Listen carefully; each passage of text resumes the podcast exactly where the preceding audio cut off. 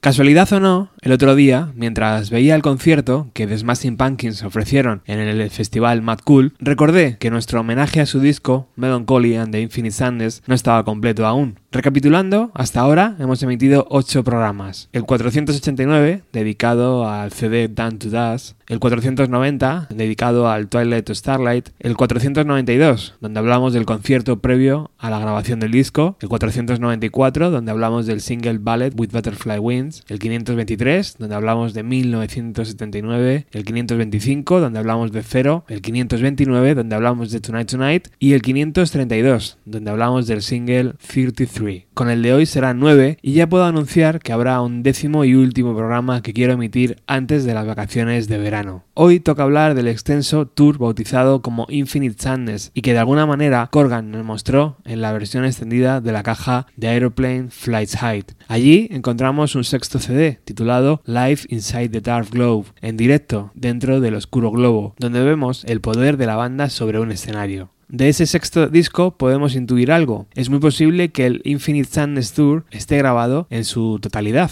y que algún día salga a la venta. Y otra cosa, Billy Corgan únicamente incluyó grabaciones de 1996, pero aquella gira se extendió hasta 1997. Vamos a completar el puzzle y en el programa de hoy, el 551 de Bienvenido a los 90, vamos a ir saltando de concierto en concierto y repasando algunos datos interesantes de aquella gira. Y claro, debemos empezar el día 23 de octubre de 1995. Ese día el disco Melancholy and the Infinite Sadness ve la luz y la banda decide celebrarlo ofreciendo un concierto gratuito en su casa, en el Teatro Riviera de Chicago. Así presentaron las nuevas canciones a su público. Bienvenidos.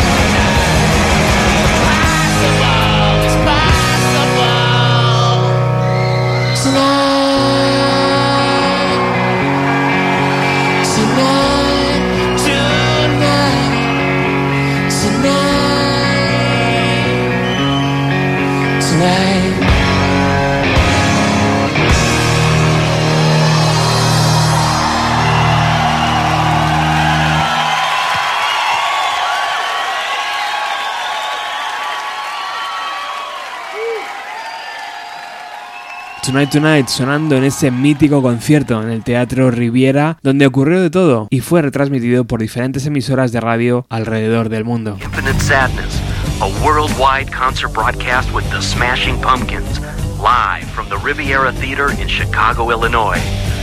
Before our concert begins, rock journalist Bill Wyman of the Chicago Reader will talk with the band about tonight's show and the new album Melancholy and the Infinite Sadness. Aquí, en España, lo pudimos escuchar en diferido, gracias al programa de Paco Pérez Brián en Radio 3. Durante un rato se quedaron sin luz y el concierto lo acabaron con tres versiones de Cheat Trip con los propios Cheat Trip sobre el escenario, la banda favorita de Billy Corgan cuando tenía 14 años.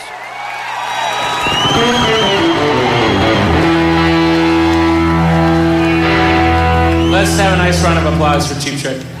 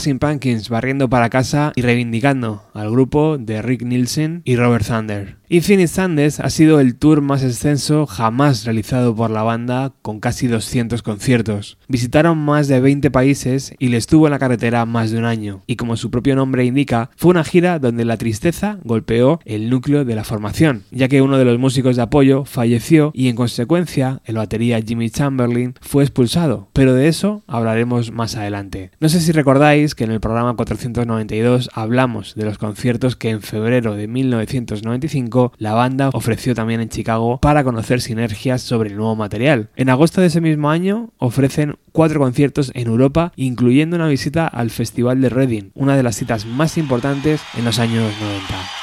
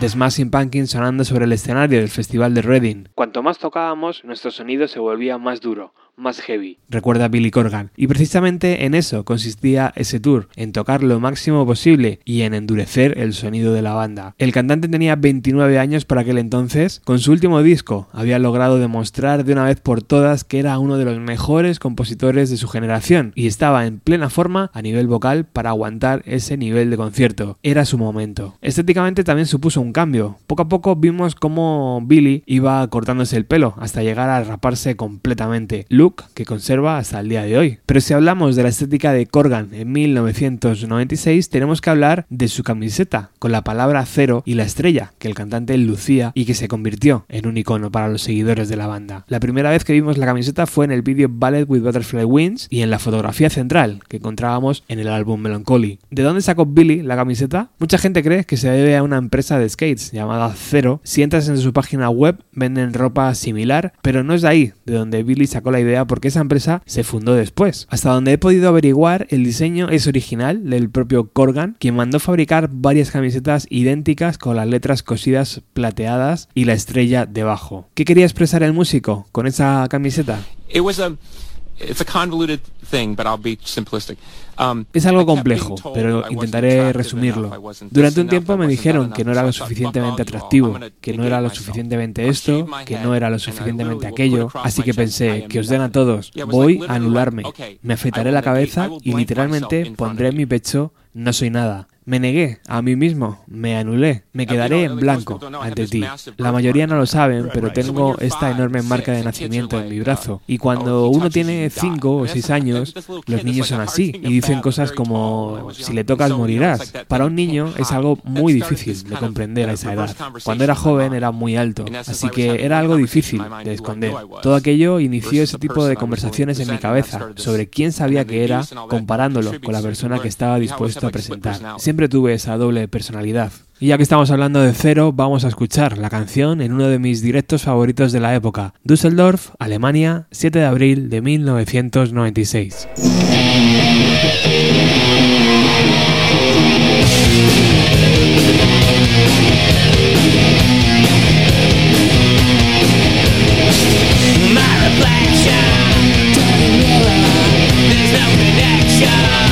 myself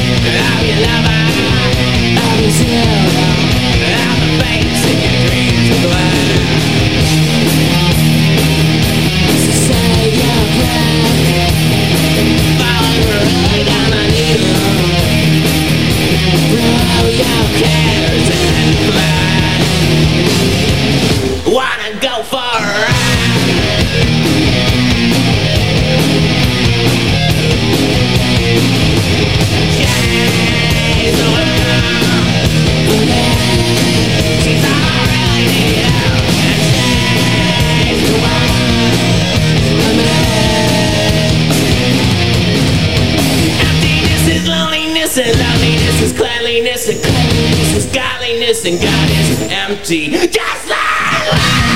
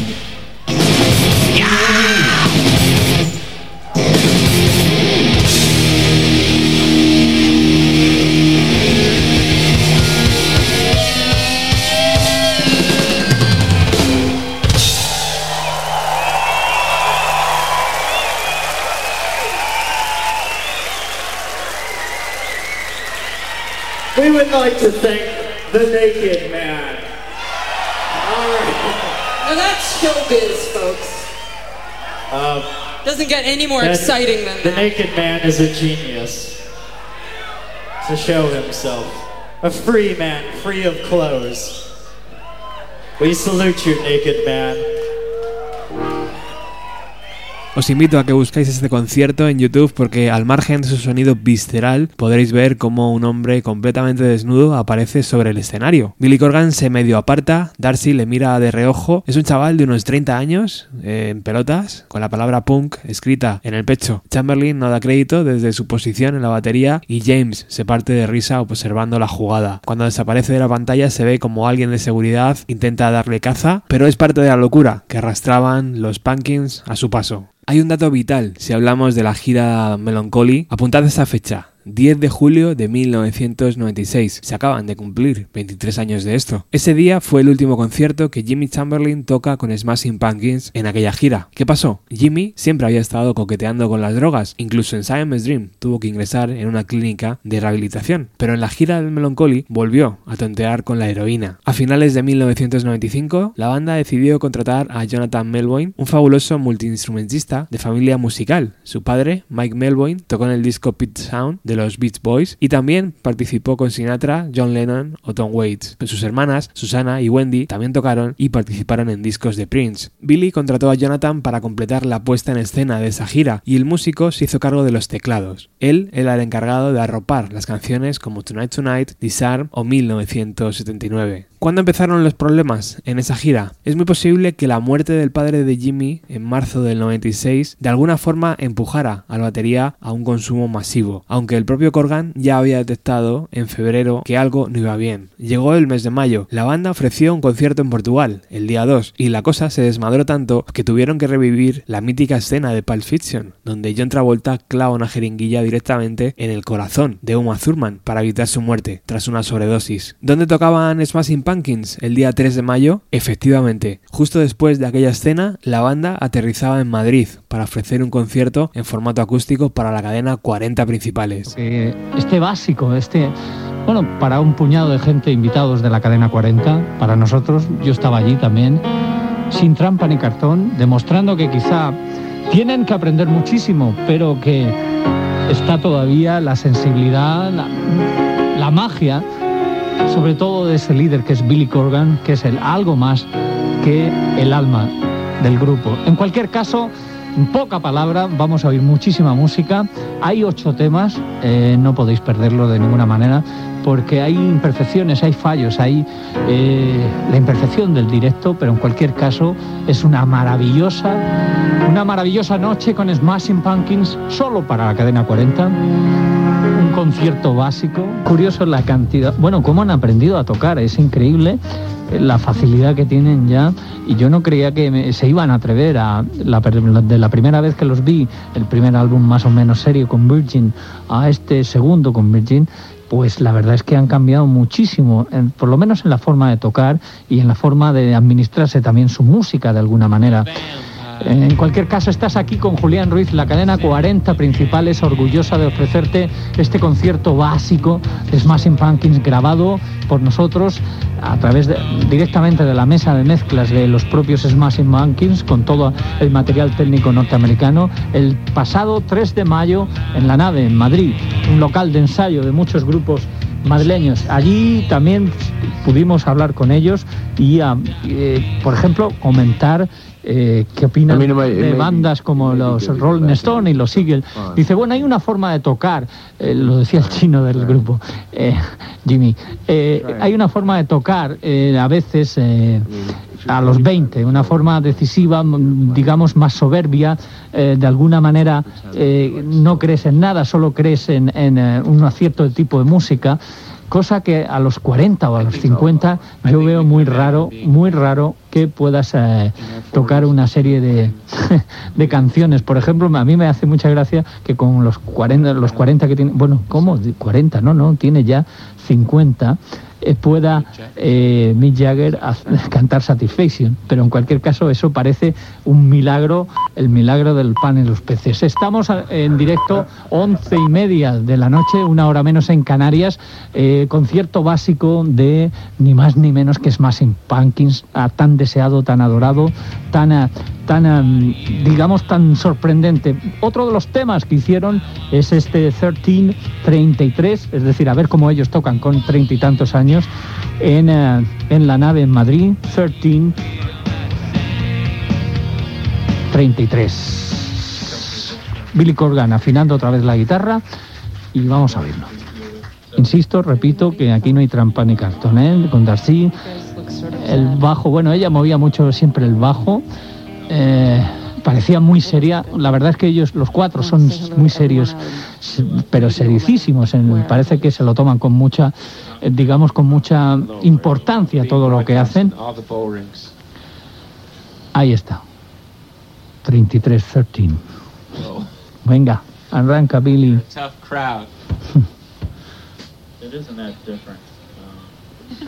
La verdad es que a veces es, es sorprendente cómo se pueden atrever, eh, sobre todo con fans. Bueno, lo hacen con fans porque saben que todo el público que había allí eran algo más que seguidores o admiradores de este grupo de Chicago.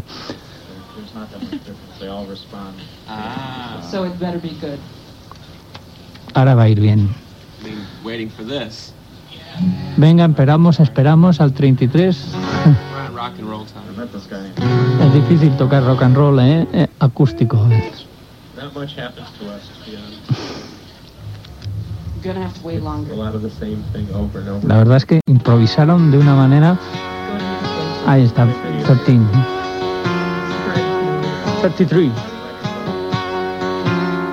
Ya lo decía como el 13 de, de Q.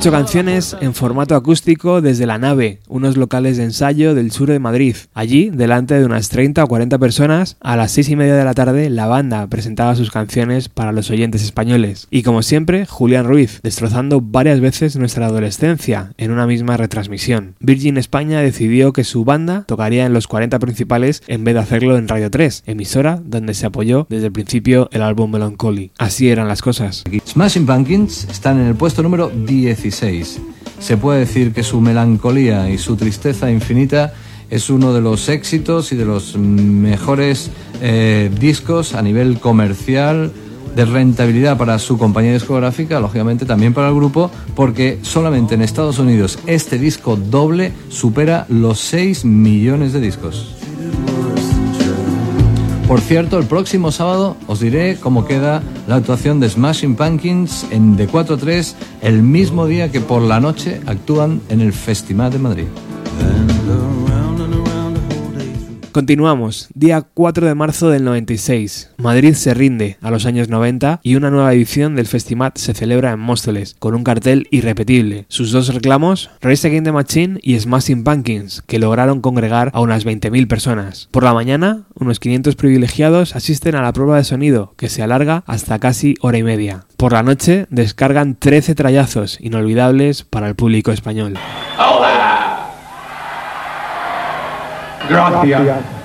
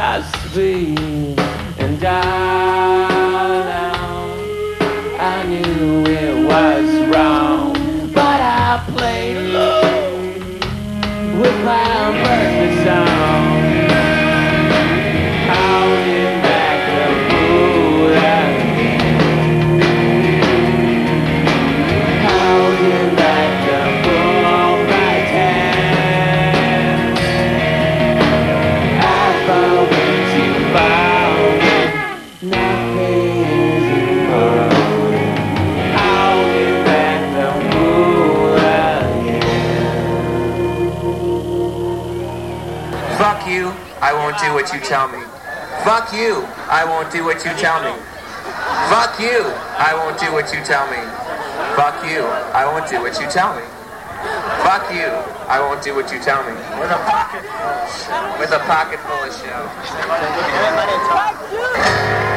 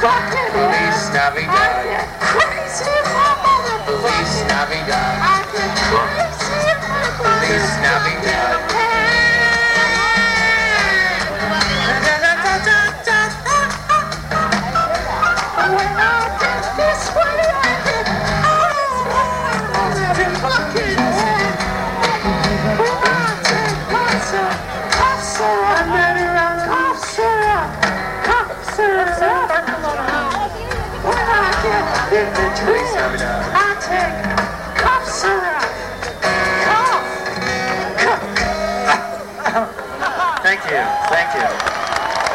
Obrigado. Thanks for staying to see us.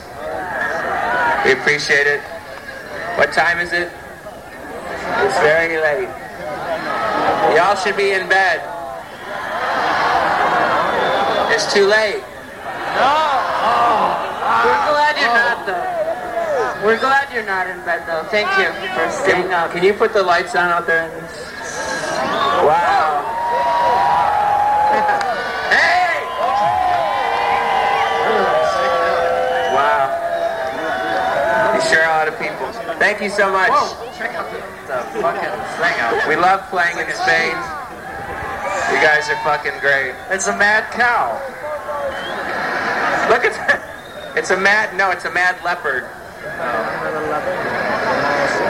Don't be cruel animals. Yeah, what's with the bullfighting thing? That's what we want to know. What about the poor toros? That would be me. No, they don't. They don't kill the bulls anymore. They just they take them to the slaughterhouse afterwards. Oh, good. That makes me feel much better.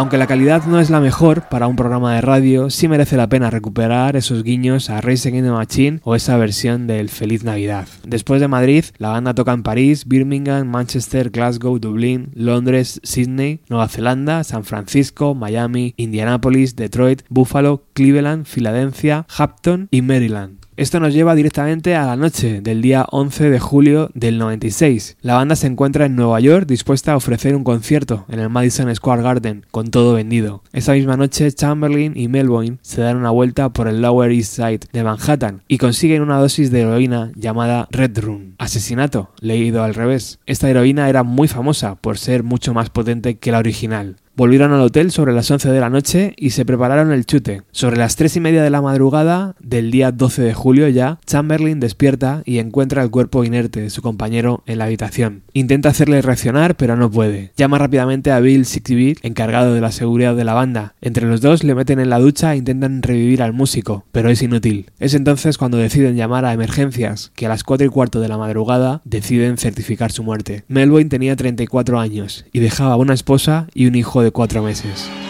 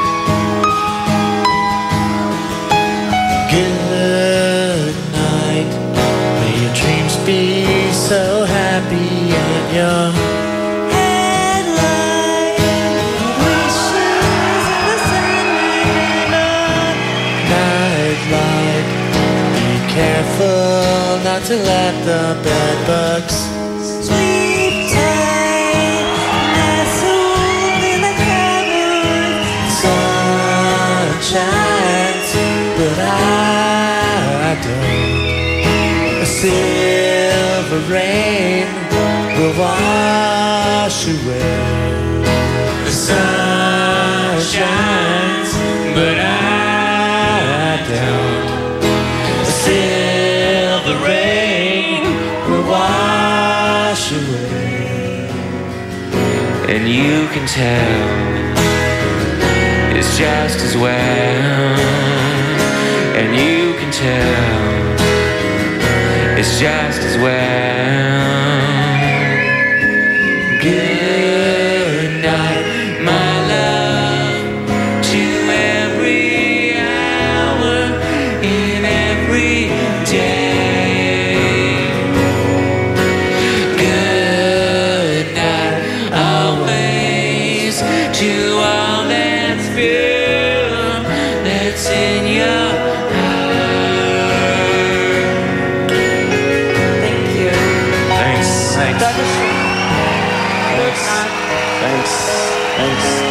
you. Thank you. Thank you. Thanks. Thanks. Thank you. Thank you.